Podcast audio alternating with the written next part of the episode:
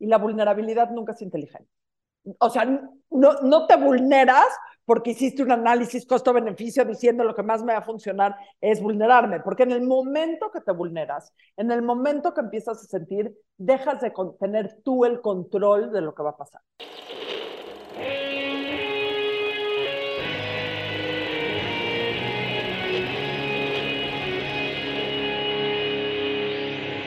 Bienvenidos a Volver al Futuro Podcast, donde platicamos con las mentes que nos impulsan a crear el nuevo paradigma de salud y bienestar, conducido por Víctor Sadia.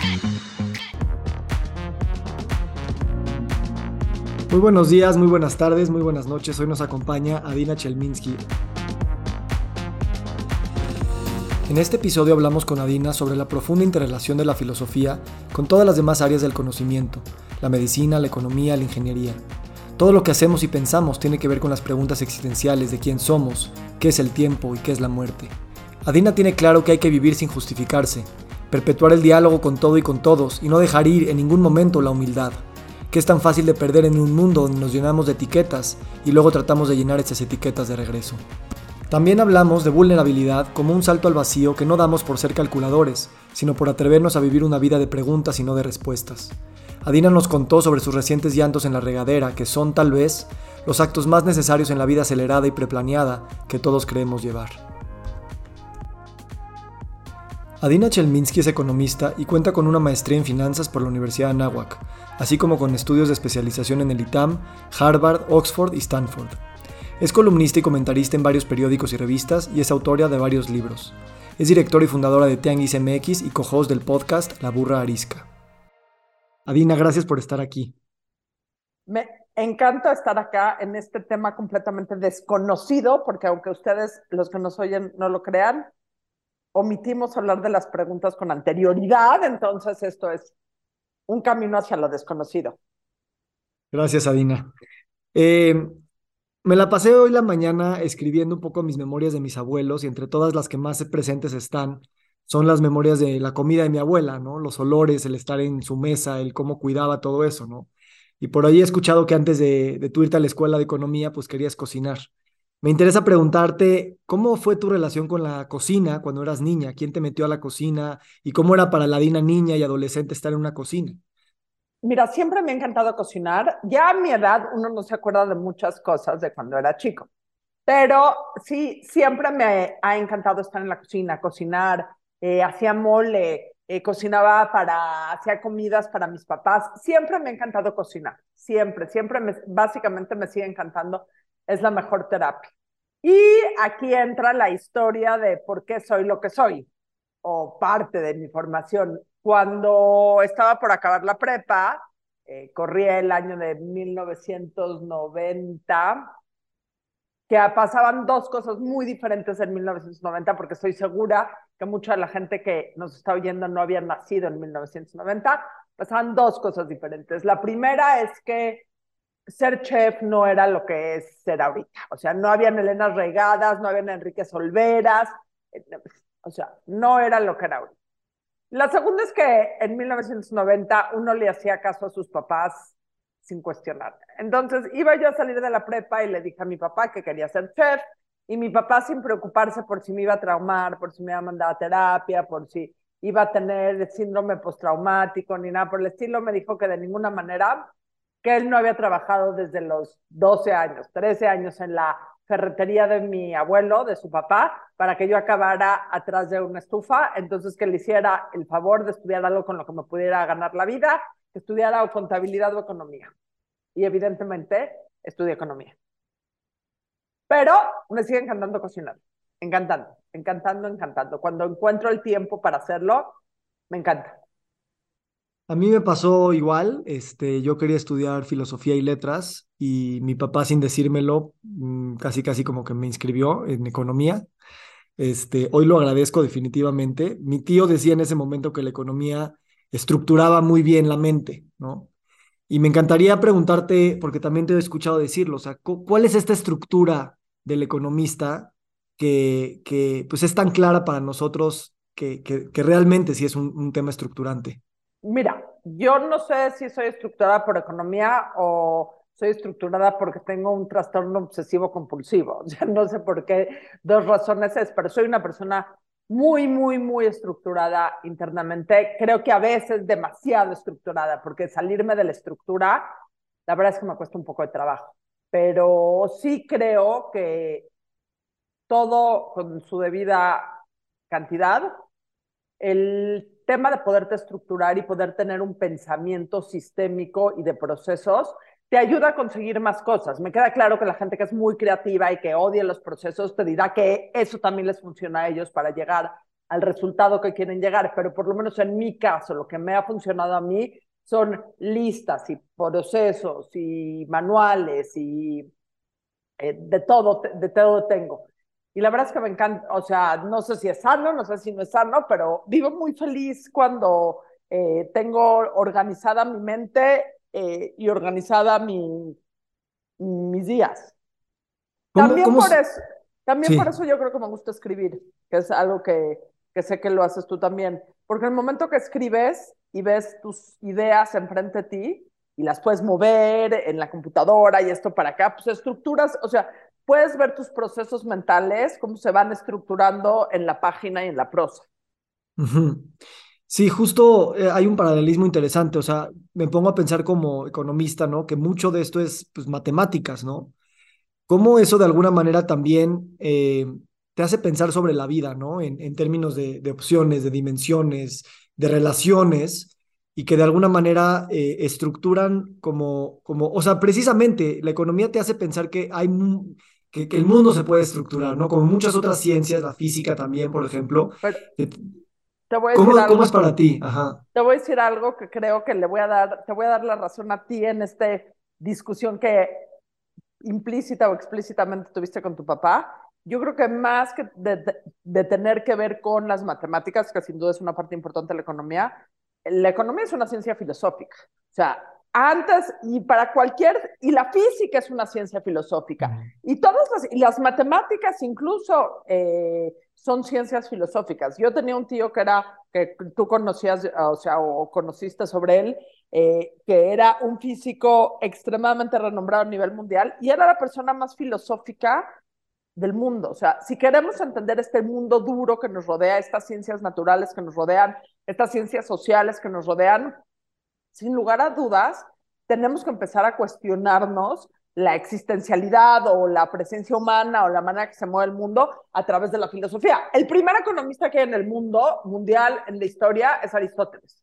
Y Aristóteles es básicamente un filósofo. Y mucha de la, bueno, no sé si mucha, pero una parte importante del pensamiento económico viene desde Aristóteles, desde, o sea, desde su concepción del hombre dentro de la sociedad, de su concepción del hombre frente a los bienes. Entonces, creo que sí es matemáticas, pero creo que en haber estudiado economía también estudiaste un poco filosofía. Claro, de hecho ahorita estoy haciendo un doctorado en filosofía precisamente porque, porque para mí la economía siempre, al menos en el ITAM, era demasiado técnica. Y ese tecnicismo sirve mucho para estructurar y resolver muchas cosas, pero deja de lado la sociología, la historia, la cultura, la misma, el mismo trauma colectivo de que pues, un ente económico no se puede reducir un modelo matemático al 100%. Y, y, estoy de acuerdo contigo, no nada más en estas ciencias que mencionaste, sino también en la medicina, en la nutrición, en la psicología, en la ingeniería. O sea, si no estamos hablando de filosofía y de la muerte y de la sexualidad y, de, y del miedo, eh, lo seguimos separando demasiado. ¿Cómo tú has legitimizado esto, estos diferentes saberes sabiendo que todo está como englobado en esta profunda reflexión existencial? A ver, te voy a contestar una pregunta antes y luego te hablo sobre justificar los saberes. Eh, creo que el gran salto que ha dado la economía en los últimos años tiene que ver con todo este tema de economía conductual, con Daniel Kahneman, con Amos Tversky, con, eh, con Dan Ariely, con tantísimos otros, que pone al ser humano como ser humano ante la toma de decisiones, en donde no hay decisiones perfectas, en donde no tienes toda la información, en donde no te comportas como un robot. Entonces, esa parte de la economía me raya, o sea, desde el principio, y mira que ya fue después de que yo estudié economía, pero desde que empecé a leer todo el tema de economía conductual, siento que es la neta del planeta, o sea, que aplica a las decisiones individuales y a las decisiones colectivas, porque a fin de cuentas la colectividad pues, es la mezcla de millones de decisiones individuales. Ahora, ¿cómo justifico todas estas partes? Te voy a decir algo que ahorita que me lo dijiste, me vino a la mente. Creo que lo que he aprendido con el paso de los años es no justificar absolutamente nada. La gran ventaja que tiene la edad para que, digo, estoy a punto de cumplir 50 años, entonces puede ser que esté en un poco de crisis pre-vejez, no sé cómo se llame. Creo que la gran lección que me ha dado el tiempo y la gran lección que si me preguntas a mí hoy, me ves esta pregunta típica de qué le dirías a tu yo de 20 años, que me choca siempre, pero hoy te la voy a contestar. ¿Qué me diría yo a los 20 años? Deja de justificarte. Todos los seres humanos somos personas multidimensionales. Y por un lado soy economista, y por otro lado soy financiera, y por otro lado soy emprendedora, y por otro lado soy mamá, y por otro lado tengo un podcast, y por otro lado me pinto el pelo de, de rosa, y por otro lado hago cosas hiper banales, y por otro lado pienso con una mente súper técnica, pero por otro lado a veces me encanta dejarme ir. Entonces, creo que este tema de tratar de encontrarle la cuadratura al círculo de lo que somos como personas, eh, tenemos que tomar en cuenta que somos un círculo, que somos un proceso continuo de miles y miles y miles y millones de diferentes lados que lo único que hacen es empalmarse unos con los otros para formar un círculo. O sea, geométricamente está el, está el triángulo, luego está el cuadrado, y luego está el pentágono y el hexágono, etcétera, etcétera. Y cada vez más las figuras se van asemejando a un círculo. O sea, que entre más lados tienes, más se van asemejando a un círculo. Entonces, evidentemente, un círculo es una mezcla de millones de lados diferentes. Y creo que eso es lo que tenemos que entender como personas, que somos miles de personas en el mismo momento, en el mismo espacio, que muchas, que muchas veces, sin duda, y ojalá todos lo puedan vivir, con el transcurso de los años también vamos cambiando. La misma persona que eres no es la misma persona que tienes que ser. Y pues creo que eso implica no justificar nada. Somos quienes somos. Si, si esa es tu crisis de los 50 años, suena no, bien. Eh, espérate, espérate. Eso es cuestión para un podcast de terror, no me mm. No, no, pero justo es el punto, ¿no? Porque si, si nuestra crisis de los 50 es integrar todas las personas que somos cuando llevamos años justificando quién somos en cada uno de los círculos en los que estamos, eh, pues creo que es una de las crisis más necesarias que tenemos también como civilización. ¿no? Porque también como civilización nos estamos dividiendo. Yo soy esto en género, yo soy esto en color de piel, yo soy esto en religión, yo soy esto en profesión, yo estoy eso, en saber. Y eso, o sea, lejos de darnos esta idea de que nos podemos especializar y ser expertos, nos da esa sensación de, de, de fragmentación, tanto interna como colectiva. Y esa fragmentación ahorita se está viviendo como, como muy peligrosa. No sé cómo tú lo veas. No solo es la fragmentación, es la imposibilidad absoluta de concertar el diálogo con quien ves diferente. Porque no solo nos autodefinimos como mujer, cis, heterosexual, etcétera, o sea, con todas, que voté por este y que le voy a este, etcétera, etcétera. El enemigo es todo aquel quien no piensa como yo.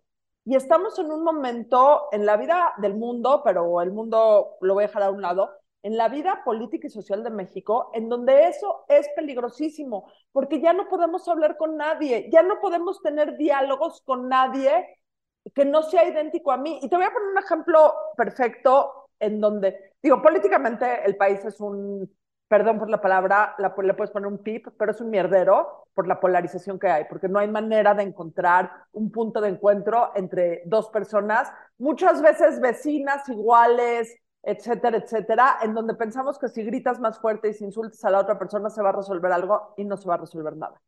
Pero no solo hemos dejado el diálogo, pero hemos dejado eh, como adultos la capacidad de aprender. Porque si estás tan seguro de quién eres y tienes tan definido la perfección de quién eres y cómo estás en lo correcto, ya no puedes aprender. Y te voy a poner un tema que muchas veces lo platico con mis hijos eh, que tienen 26, 24, 17 años. Cuando yo era chica, eh, el tema de homosexualidad era completamente tabú dentro, deja dentro de la comunidad, dentro del mundo. O sea, era completamente tabú. Evidentemente fue un tema que fui aprendiendo, eh, fue involucrándome, etcétera, etcétera. Pero hoy por hoy, el tema de la transexualidad es un tema que todavía me confronta con ciertos tabús que aunque yo no quiera, sigo trayendo intrínsecos. Y ya ni siquiera puedo preguntar, porque si hago una pregunta que viene de la necesidad del entendimiento eh, y no viene de ningún lugar roñoso ni, ni crítico, en el momento que pregunto, porque ya me equivoqué del pronombre, porque no hice la pregunta con los ya estoy absolutamente quemada. Entonces, en el momento que tenemos tantas certezas y tanta definición cuadrada de lo que somos, ni puedes dialogar, ni puedes aprender, porque te da miedo, o sea, te da miedo aprender. Entonces, mis hijos ya saben que yo les voy a hacer preguntas de absolutamente todo tipo, y si se enojan, me da enteramente lo mismo. Se me hace muy, muy humilde que, que, lo comentes, ¿no? Porque lo que vivimos hace 20 años ahora es otra confrontación y no sabemos exactamente cómo estar. Además de que ahora estas personas que ya tienen más libertad y más eh, espacio para poderse expresar, sigue habiendo una radicalización de tú tienes que acoplarte a cómo me tienes que hablar y todo esto. Mira, yo creo que hay una radicalización. o sea, yo creo que cada vez nos estamos volviendo menos tolerantes y es más, te la voy a arreglar.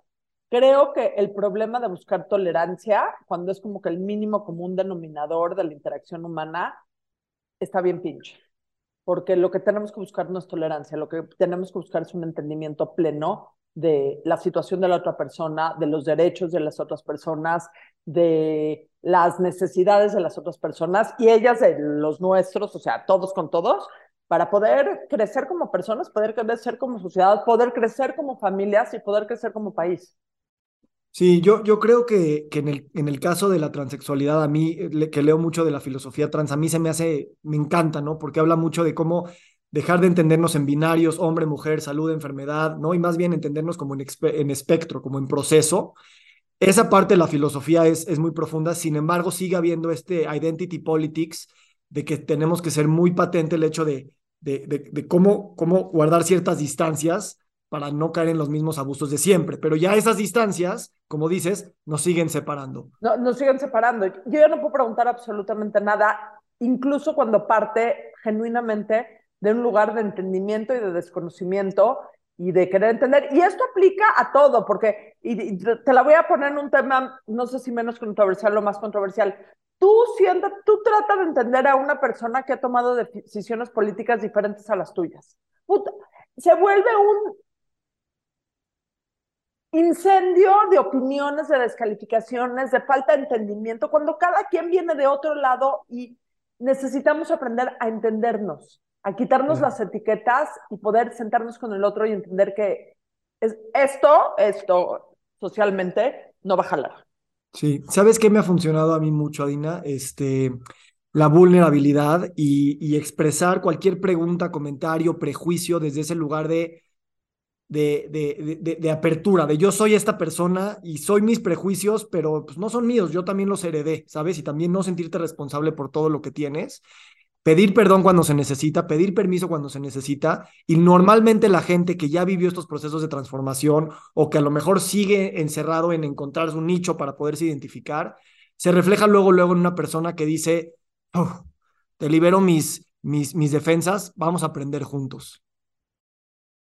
Absolutamente, porque lo mismo, eh, tengo un podcast y entrevistamos a, ¿sabes quién es Ofelia, Pastrana?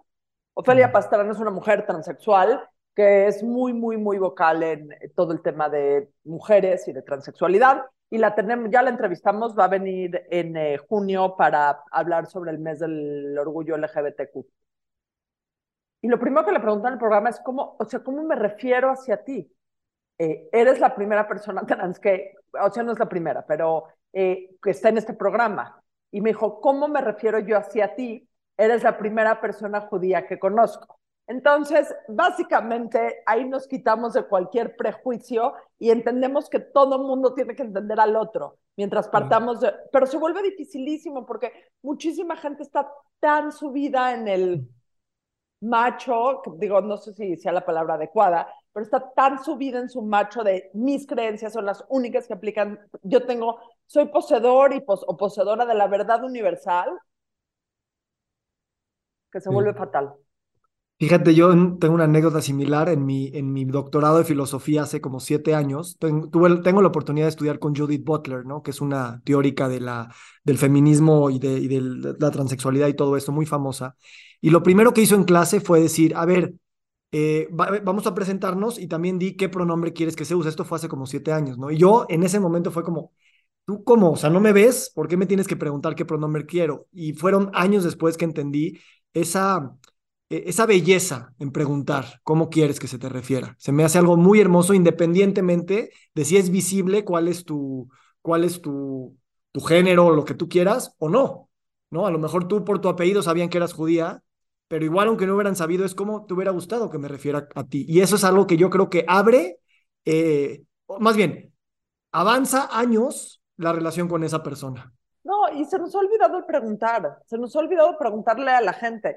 Hoy por hoy, cuando vemos a una persona, asumimos de antemano quién es. Y lo de que soy judía, vaya, es evidente, porque soy absolutamente, totalmente, deja el Chelminsky, en todo lo que hago, escribo, público, etcétera, etcétera, mujer mexicana judía, no tengo ningún, ningún problema y ningún tema. Pero se nos ha olvidado preguntar al otro, o sea, preguntarle al otro quién es. Les preguntamos cómo están, esperando que nos conteste bien y quitarnos el problema de eh, tener una plática sobre cómo se siente, pero eso es secundario, pero ni siquiera le preguntamos a la otra persona quién es. Eso, eso se me hace increíble, porque, porque cuando te lo preguntan de verdad tampoco sabes bien cómo contestar, porque no, no, tampoco te lo preguntas a ti quién soy y te acostumbras a definirte en base a las etiquetas que siempre has utilizado. Y ahí eh, vamos al otro tema al que tocamos antes. Imagínate que alguien me pregunte quién eres y se tenga que chutar todo este rollo de yo, mi crisis, los 50, ya me di cuenta que tengo que... O sea, sí se vuelve una interacción más fácil el asumir, pero creo que hoy por hoy es muy necesario que, preguntemos y que nos interese la otra persona, que nos interesen las circunstancias diferentes y que estemos interesados en aprender sobre la realidad humana, eh, sea nuestra o no sea nuestra. Sí. Y, precisamente hablando de la identidad judía, yo creo que como minoría histórica, siempre, siempre el judío está en pregunta, ¿no? ¿Quién soy? ¿Quién debería ser? Y también de afirmar mucho lo que siempre, pues, tu, tu misma cultura te ha dicho. No es fácil observar, ¿no? El, el, quién eres tú como, como judío o judía eh, o judíe, ¿no? Y, y a veces se aprende en los momentos que menos te esperas y ni te das cuenta, ¿no? ¿Cómo, cómo ha sido para ti esta cobra, cómo has ido cobrando conciencia de lo que significa ser judío hoy a 50 años de que, vas a cumplir, de cómo a lo mejor lo veías hace 20 o hace 40? A ver, em, primero te voy a decir algo. Eso que dices que el ser judío es vivir en la eterna pregunta, creo que un problema que tenemos hoy es que hay mucha gente que se ha dejado de preguntar y nada más contesta sea, creo que es una crisis en el judaísmo de derecha, de izquierda, religiosos, seculares, que nada más contestan y no le preguntan nada al otro y no se cuestionan a ellos, ¿ok? Ahora, yo vengo de una casa muy judía y muy secular a la vez. En serio, muy judía, y, o sea, una cosa muy chistosa, no sé si muy chistosa, pero muy peculiar. Eh, una vez hace poco, y nunca supe explicar cómo era mi siempre he trabajado comunitariamente, eh, llevo una casa judía sin los trappings del judaísmo esperado. Y una vez, hace como 10 o 15 años, leí una definición increíble del judaísmo de un rabino que se apida Kaplan, que vivía en Estados Unidos, en estas olas migratorias de los 1800 en Estados Unidos, en donde los judíos llegaban de Europa, eh, muy rejegos a seguir viviendo religiosamente el judaísmo. Y él definió una frase o inventó una frase, no sé, que es peoplehood. O sea, no es, el judaísmo no es una religión, es peoplehood. Y no sé cuál es la traducción en español, pues, no sé, es un... Y realmente eso es lo que siento. A mí lo que más me une al judaísmo es la otra gente. La otra gente, desde los más religiosos hasta los más seculares, hasta los más eh, diferentes, etcétera, etcétera. Pero sí creo que donde encontraba yo ese judaísmo estaba en este sentido de comunidad y de pertenencia comunitaria. Ahora, conforme ha pasado el tiempo y me he hecho mayor, cada vez las formas, o sea, eso, el peoplehood es el fondo, ¿ok? Eh, y me queda claro, lo tengo clarísimo, pero conforme me voy haciendo mayor, cada vez las formas se me hacen más importantes. Y no puede faltar que, por ejemplo, en el último Pesaj, siempre hacíamos nada más el primer ceder y el segundo ceder ya no hacíamos nada, por poner un ejemplo, ¿ok? Y en el último Pesaj les dije a mis hijos, cenábamos con mis papás y les dije, vamos a hacer todo el segundo ceder. Y me dice mi hijo, que ya nos vamos a convertir al judaísmo. Le dije, no me importa, para mí es importante, para mí hay muchas cosas eh, en forma que se han vuelto importantes con el paso del tiempo, para mí, por mí. Si mis hijos las van a heredar, si ellos van a vivir su judaísmo de una manera diferente, si no van a querer vivir un eso va a ser problema de ellos. Pero para mí, el tema de la religión cada vez me da más contención y no soy kosher y no respeto Shabbat. Eh, pero el tema de saber que hay una estructura de formas, no solo en la comunidad, sino en la manera de vivir la religión, me da contención. Sabes, esto a mí me resuena también porque, pero también porque lo veo en ti como una elección, ¿sabes? A veces es, puedes repetir y hacerlo así, es porque se ha hecho por generaciones y, eso no es suficiente para nosotros. Para nosotros es, ok, déjame cuestionarlo, déjame salir y después recordar este peoplehood, recordar esta esencia, recordar estas formas y decir, sí las quiero, sí las escojo. A, a mí esa es la eh, para mí eso es religión, lo que tú escoges, ¿no? Ese, ese religare que tienes de yo me religo voluntariamente. Y también te voy a decir, voy a regresar al mismo tema que creo que ha sido como que una constante en toda esta plática de la falta de tolerancia que existe. Creo que el grave, grave, gravísimo problema que hay hoy en la comunidad judía, sobre todo en la comunidad judía mexicana, es la falta de entendimiento entre la minoría, entre, no sé si es mayoría o minoría, pero entre la parte ortodoxa y la parte eh, más secular o menos religiosa. Y los prejuicios que tenemos unos de otros y otros de unos son abismales, porque a mí siempre me ha quedado claro cuáles son los prejuicios que ellos tienen sobre mí. Ellos nunca van a dejar que una mujer haga esto y esto y esto. Ellos nunca van a dejar que esto y esto y esto. Pero nunca me había cuestionado hasta hace algunos años también los prejuicios que manejamos nosotros hacia allá. Y creo que ese es un tema que sí o sí vamos a tener que resolver de alguna manera. Eh, o cada quien en su individualidad, no sé, pero se va a tener que resolver. Que me hace muy hermoso que lo digas, porque la verdad es que vivimos en un mundo complicado, difícil de entender, y cualquier realidad bajo ese contexto es, es, es, es parte de la humanidad, ¿no? O sea, seas un ultraortodoxo o seas hasta un criminal, o sea, a final de cuentas todo viene desde un contexto y juzgar a la otra persona separada del contexto en el que nació, eh, es, es, es justo lo que nos quejamos como minoría y que nosotros lo seguimos haciendo con otras. Absolutamente. Y esa es la gran ironía del juda o sea, la gran ironía del judaísmo actual. No voy a generalizar si no le queda el saco a alguien que no se lo ponga, etcétera, etcétera. Pero hay un nivel de intolerancia absoluto. Cuando me meto a grupos de Facebook y veo comentarios generalizados sobre la comunidad LGBT, dices, Dios mío, nos hicieron lo mismo a nosotros en o sea, existían esas mismas nociones preconcebidas y estos prejuicios.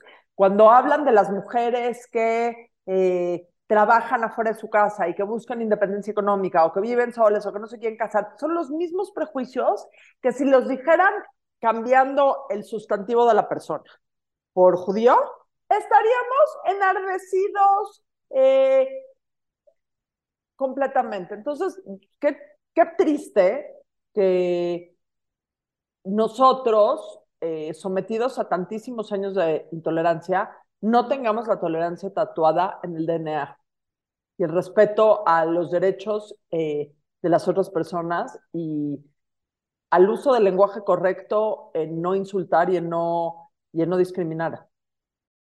Sí, ahí viene todo este tema de, de, o sea, heredar heridas, o sea, recibir heridas y, y cada generación es como, somos responsables de alquimizarlas y no pasarlas a la siguiente generación, tanto hacia abajo como en lo transversal. Y la otra cosa que también platicaba con, Elisa Sacal, porque le, dije, a ver, dime por dónde me voy con Adina, y me dijo algo muy interesante, o sea, hablamos de las minorías, vamos a hablar con las mujeres eh, mamás que quieren trabajar y ver a ellas cómo darles terapia para que salgan al mundo y sean triunfadoras. Pero no hablamos con el contexto alrededor de ellas que están generando todo eso. O sea, no hablamos con los hombres para recalibrar su relación con las mujeres que quieren trabajar, ¿no? Y entonces a mí se me hace también otra vez culpar a la víctima en vez de ver el sistema y, hablar a nivel sistémico de cómo, o sea, todos estamos haciendo eso que sucede, no nada más lo puedes pimponear a la persona a la que tú crees que está excluida o abusada. Te voy a poner un ejemplo perfecto con el ejemplo que pusiste. El feminismo nació cojo, o sea, nació con una pata sí y una pata no. Porque lo que dijo, le dijo el feminismo a las mujeres, o el grito de guerra en los 70 era, mujer, échate para adelante. Pero lo que tenía que haber pasado en paralelo es hombre, porque estamos asumiendo que la pareja más común es la heterosexual, no porque sea la única opción, pero nada más porque estamos asumiendo que es la opción más eh, común o más prevalente. Eh, nunca le dijo al hombre, empieza a ver tu vida doméstica, empieza a apoyar a esa mujer, empieza a jugar un papel más activo en tu paternidad, empieza a jugar un papel de, eh, en las labores domésticas sea, muy, muy, muy seguido, eh, hoy veo memes que dicen, mujeres, eduquen a sus hijas para que tengan una carrera y no se, y no busquen un eh, patrocinador, sino un marido. Caray, por no decir chingada madre, mujeres y hombres, eduquen a sus hijos para que ejerzan su paternidad de la manera que la tengan que ejercer, para que ejerzan su domesticidad de la manera que la tienen que ejercer, para que ejerzan su responsabilidad de pareja de la manera que la tienen que ejercer y no busquen una persona que les haga los labores domésticas de la casa. Entonces, tienen, o sea, ese es el gran problema de, del feminismo o lo que nos estamos enfrentando con el feminismo. Si tú échate para adelante, pero, la, o sea, y si ves todas las estadísticas, eh, nos dicen lo mismo. Las mujeres trabajan más afuera de la casa y siguen trabajando básicamente el mismo número de horas en la casa. Y regresando al tema de la comunidad, eso crea una situación que cada vez va a ser más insostenible, por dos razones. Número uno, porque cada vez más eh, es imposible pensar en familias de un solo proveedor. Algunos podrán, pero no es una realidad pensar en familias de un solo proveedor. Va a necesitar existir sí o sí familias de dos proveedores y porque la independencia económica de las mujeres y que tengan este manera de sí salir adelante eh, económicamente, eh, genera mejores parejas, porque hay una y mil mujeres hoy en la comunidad, fuera de la comunidad, en el país, en todo el mundo, no estoy excluyendo, que se quedan en relaciones que no funcionan por la falta de posibilidad económica para ellas y para sus hijos. Gracias por traer ese tema. Nada más para cerrar el otro que abriste, me encanta tener tres conversaciones al mismo tiempo. Es y, también el otro peligro es que, que, la, que la mujer que se quiere empoderar esté nada más haciendo una masculinización o bajo el paradigma de masculinidad de qué es lo que se tiene o que se espera de ella, ¿no? Y entonces ahí también es otra vez brincar de uno a otro sin, sin integrar la mejor manera, ¿no? Y, y de esto de que dices de, de, los matrimonios, claro, el, el, dinero, como todos sabemos, es un tema de control muy cabrón. Y, y, y tal vez en, en, bueno, al menos en nuestra comunidad yo lo, yo lo percibo como que es, o sea, a lo mejor te podemos dar muchísima libertad, los hombres a las mujeres diciéndolo, pero en el dinero ahí sí, ya tenemos las reglas preestablecidas. En el momento en que sienten a una mujer eh, empoderada en el dinero, hay una, hay una, eh, una crisis en lo masculino de, de masculinidad, decir quién soy, y luego, luego dice, no, ni madres, no se puede. ¿Cómo, cómo el dinero de verdad ha sido tan marcado de los roles y cómo a través del dinero también tenemos que sanarlo? Mira, el segundo libro que escribí, lo escribí en el 2009, se llama Cabrón y Millonaria, y empiezo el libro diciendo, esto es el 2009 cuando lo escribí, que la culpa de todo la tiene Walt Disney, porque no importa si las mujeres hoy somos empoderadas, estudiadas, etcétera, etcétera, eh, adentro de todas nosotras eh, vive una princesa en estos arquetipos eh, de me van a rescatar y alguien va a tomar las decisiones por mí.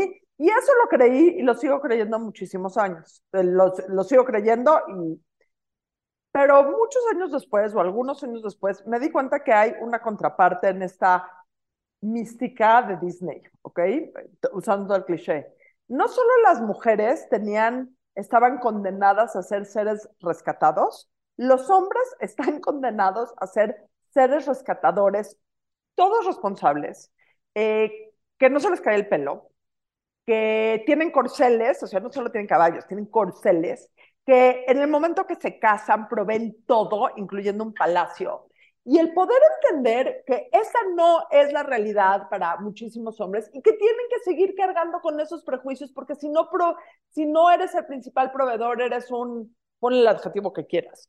Eh, y no puede ser que tu esposa, o sea, es, creo que no es un problema de masculinidad o de feminismo, creo que es un problema de cabrón, de redefinición de roles eh, y de posiciones en la vida.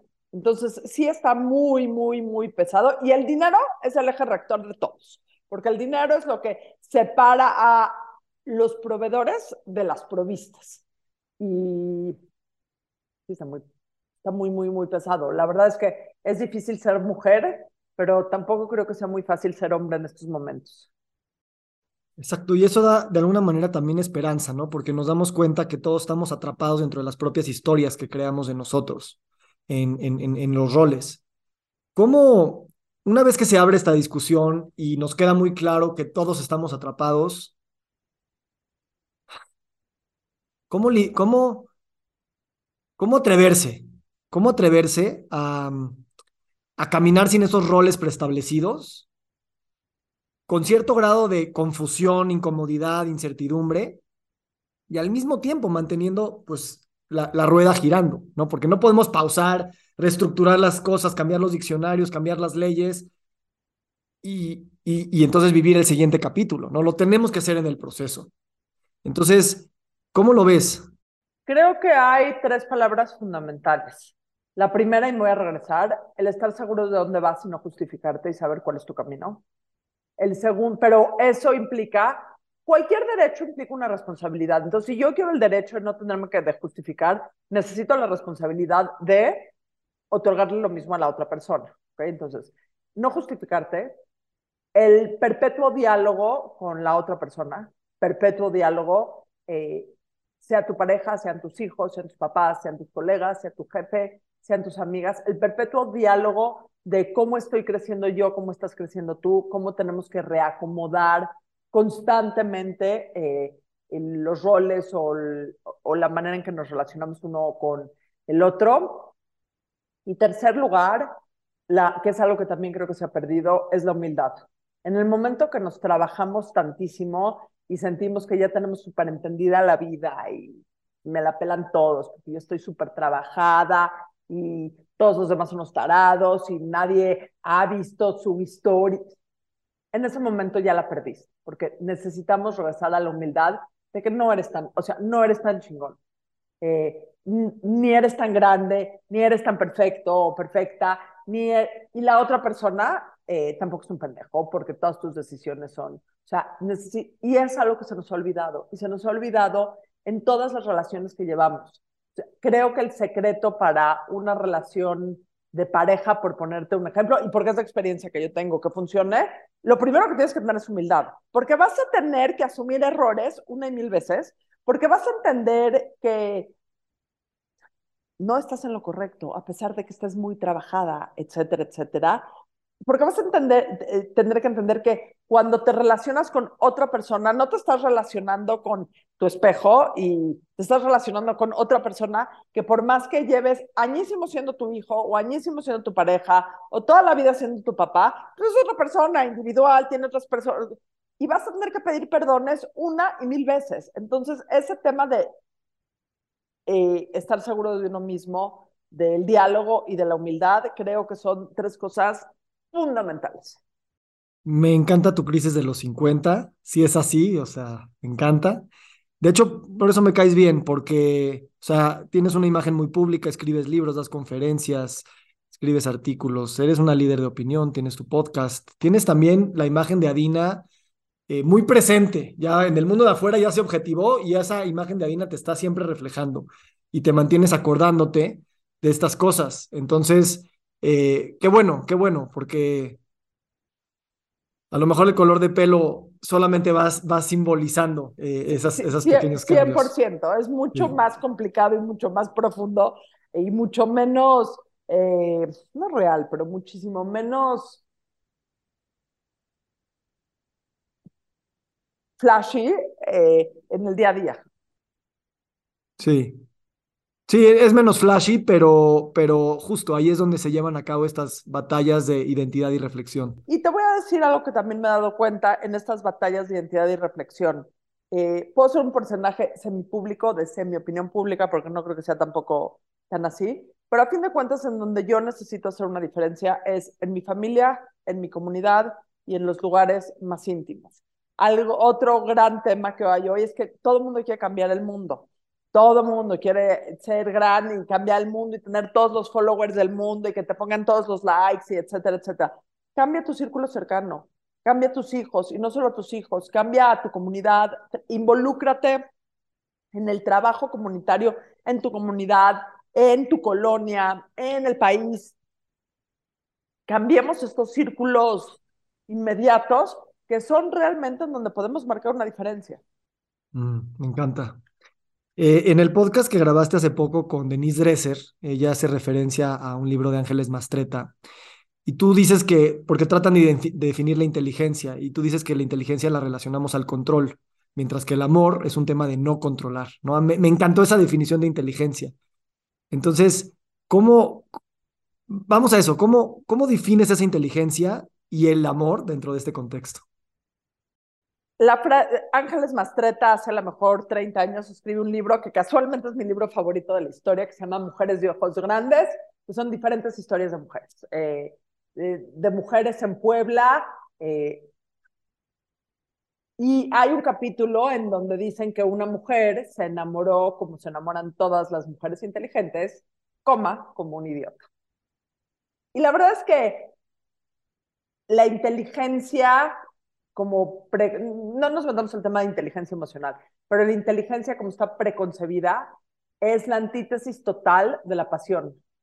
Eh, el chiste en la vida es poder combinar ambas cosas, porque la pasión nunca es inteligente, la pasión nunca te hace tomar buenas decisiones, la pasión te desborda, la pasión te hace equivocarte, la pasión te hace cometer los peores errores, tener los, las mejores glorias y el caso aquí, digo, porque de eso se trata la entrevista de Denise Dresser, que es un caso terrible de desamor, es que ella siendo una mujer tan absolutamente brillante, eh, públicamente, ahí sí, públicamente, en todo lo que hace intelectualmente, se la llevaron al baile en el momento que se enamoró de un hombre.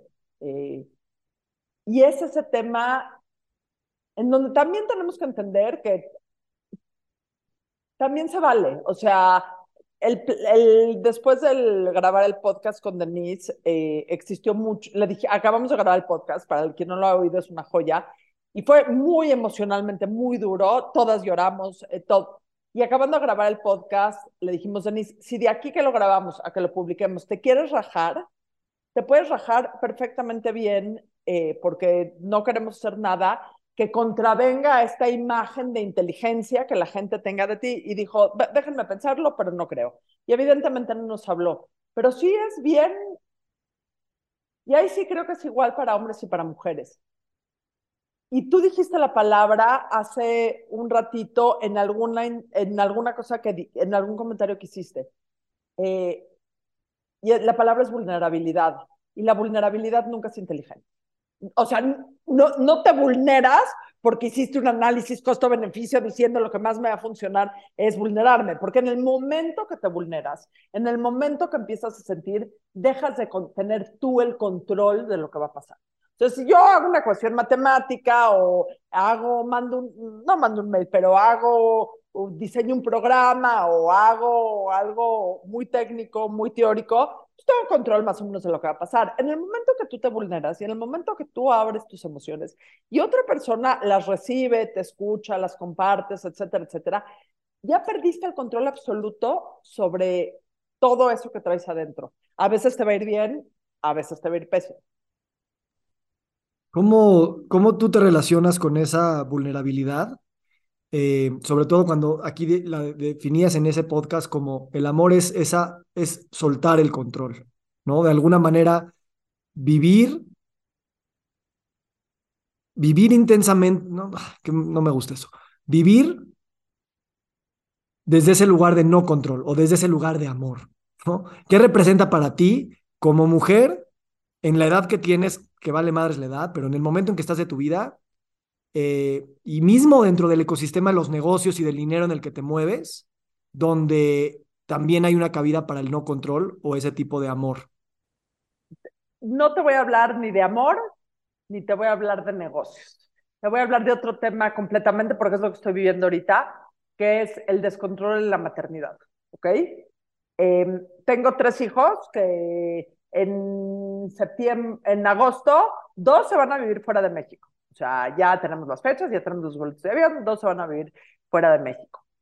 Y realmente ha sido el momento más difícil de mi vida. O sea, suena ridículo, pero más de una vez, y por más de una vez me refiero a más de una vez, me meto a la regadera a llorar. Me estoy bañando y estoy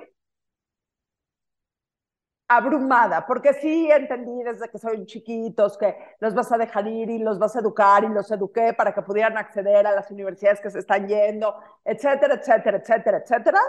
Eh, pero en el momento que dejarlos volar alto implica dejarlos volar lejos, dices, chin, los hubiera educado menonitas para que se quedaran aquí junto en mi casa, etcétera, etcétera. Y ahí ya, cuando tus, los hijos son perfectamente bien, la definición de que algún día vas a perder el control y que tu trabajo como mamá, y todo esto lo leí, ¿eh? porque me lo tuve que repetir mil veces antes de creérmela y todavía no me Si tu trabajo fue exitoso como mamá o como papá, es porque lo soltaste y porque los dejaste ir. Te, voy a decir, voy a abrir porque lo publiqué hace dos o tres días. El domingo vi una frase de Cecil Day-Lewis, que es un poeta americano, eh, y tiene un poema que tiene esta frase que me encantó. Love is proved in the letting go. El amor se comprueba en el momento que dejas ir. Y eso, traducido a español cotidiano, el amor se comprueba el día que cedes el control, que te olvidas del control. Y aplica para los hijos, aplica para la pareja, aplica para exparejas, aplica para los negocios, aplica... Y la verdad es que sí es muy doloroso. Eh, y el negar que existe dolor en el dejar ir, la verdad es que es verte la, verte la cara, porque a la, estoy segura que hay mamás que dicen que se vaya ya, pero la verdad es que la mayor parte de las mujeres, incluso los hombres con los que platico, digo, platico más con mujeres, por eso te lo pongo así, cuesta muchísimo, cuesta muchísimo. Y por eso tienes gente que no puede dejar ir negocios y no puede dejar ir relaciones y no puede dejar ir hijos porque estamos educados a que tenemos que tener el control de las cosas. Sí. Y no hay tal cosa. Leí un libro hace poco de un doctor que le da cáncer y pues ya dicen, se va a morir pronto, entonces están decidiendo él y su esposa si van a querer tener un bebé antes de que él se vaya. Y entonces le dice, claro, pero si tenemos un bebé, pues entonces va a estar cabrón la despedida, ¿no? O sea, tú ya te vas. Le dice, ¿no estaría chingón que esté cabrona esa despedida? A mí me encanta que estés llorando en la regadera, porque eso es, eso es vivir tan intensamente todo y vivir ese, ese duelo y vivir ese cambio y vivir ese movimiento con todo lo que se debe de sentir y ya, porque no les vas a poner un, un candado para que no se vayan. Simplemente. Perfecto.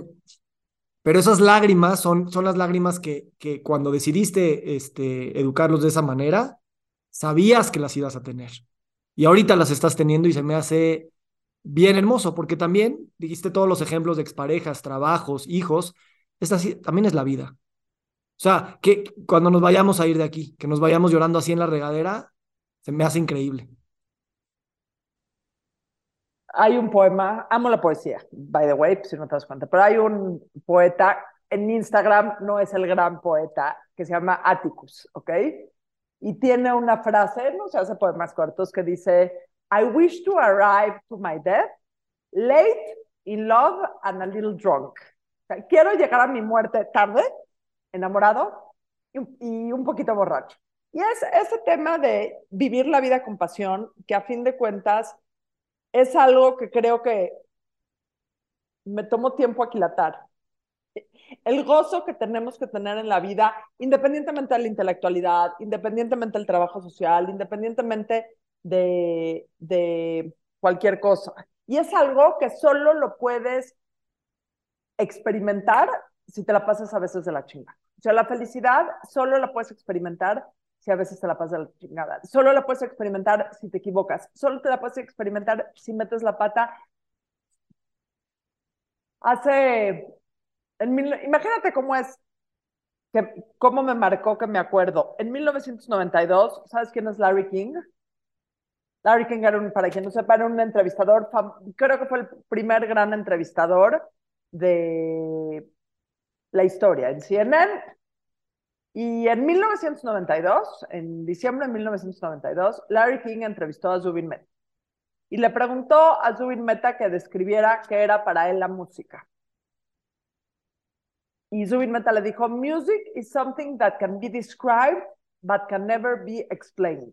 La música es algo que podemos describir, pero que nunca podemos explicar.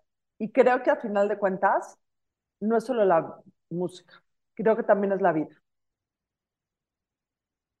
La podemos mm. describir, pero no la podemos explicar. Mm, me encanta, me encanta y por eso a veces cuando en estas conversaciones que tú también tienes muchas conversaciones que se graban, hay la conversación de las palabras y, hay la conversación de las no palabras que está por detrás. Lo veo, lo veo en tus ojos, eh, a pesar de estar a cientos de kilómetros de distancia. Gracias por, por compartir esto y, y, precisamente acordarnos que después de todo, aunque cambiemos las definiciones y rompamos los roles y trascendamos esta idea de que estamos fragmentados, igual no va a ser algo que se va a poder terminar de explicar y lo vamos a tener que, que vivir, sentir con todas las contradicciones que nuestro lenguaje no nos va a poder explicar. Mil gracias, Víctor. Gracias a ti, Adina. Un verdadero, verdadero placer. Igualmente. Te quiero, te mando un fuerte abrazo y aquí estamos. Un abrazo. Igualmente. Nos encantaría recibir tu retroalimentación de estos podcasts para continuar generando contenidos que te sean útiles e interesantes. Si puedes, déjanos un comentario en la página web victorsaadia.com.